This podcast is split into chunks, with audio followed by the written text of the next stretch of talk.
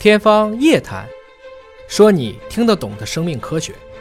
欢迎您关注今天的《天方夜谭》，我是向飞，为您请到的是华大基因的 CEO 尹烨老师。尹烨老师好，向飞同学好。本节目在喜马拉雅独家播出。今天又到了我们的互动问答的环节啊，朋友们在网络上留言，我们都看得见。有一位叫小新的朋友询问说，如果遗传了易患病的基因，应该怎么样的预防？易患病的基因，那就是说可能是一个风险的或者易感的基因，每个人都有，平均每个人携带至少七到三十个左右吧。但这里面有一些不是说一定会发病的，你像糖尿病，我们现在这个五十岁以上的人的血糖偏高达到了百分之五十。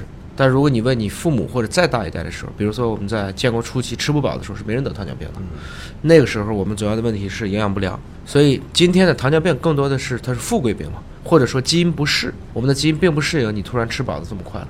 中国人吃得起大米，吃得饱大米，也不过只有几十年的时间。以前这个哪怕红军长征的时候，张国焘叛变的时候，当时也说打回成都去干什么呢？吃大米。但是突然今天这个大米变成了大家随意可吃的，那么含糖量又比较高。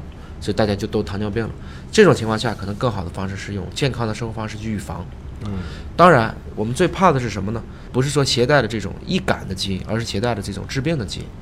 特别是我们说这种隐性遗传，这种隐性遗传是指父母呢双方都没有病，但生出来的孩子却得了某一种遗传病。最典型的就比如说地中海贫血。嗯，那有人也会说啊，我往祖上去看，我祖上八代我都没有得病，所以我家就不会有遗传病。这种说法是错误的。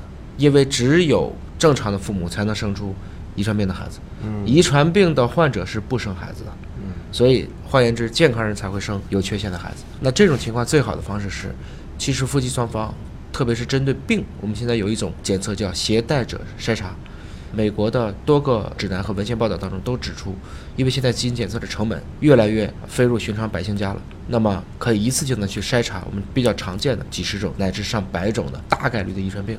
如果夫妻双方没有同时在同一个遗传病或者同一个基因上携带同样的位点的话，大概就没什么问题了。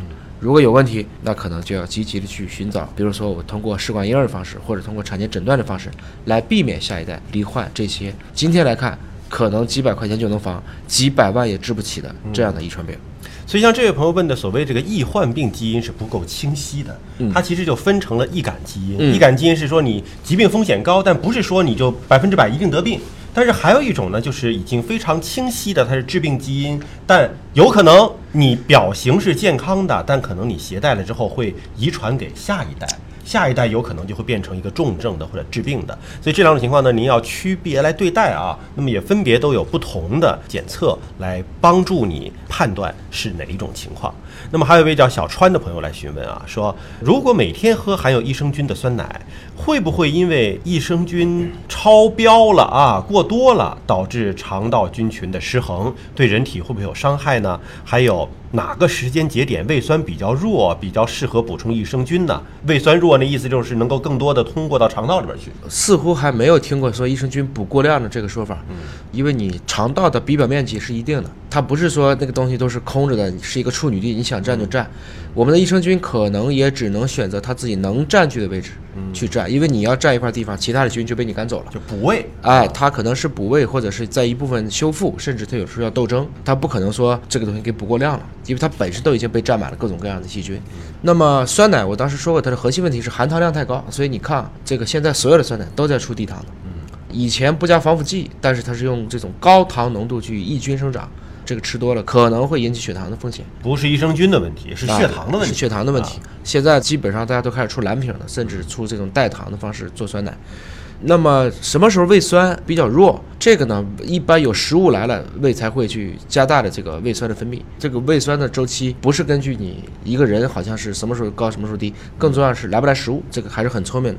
但绝大部分讲呢，你像为什么我一般更推荐吃这个益生菌呢？因为益生菌很多都是做了这个胃酸保护的，它在胃酸当中可以过去，然后在肠道崩解，可以避免了很多这个刚才说的这些风险和问题。酸奶如果要喝的话呢，因为酸奶绝大部分都是冷藏的嘛。如果早餐的话不宜直接喝，你先要把胃稍微暖一点，喝一杯温水或者把酸奶放着接近于常温左右，自己喝一下可能会好一些。好，感谢叶老师的分析和解读。你有任何其他的问题，都可以通过网络留言告诉我们，我们将定期的给您做一个答复。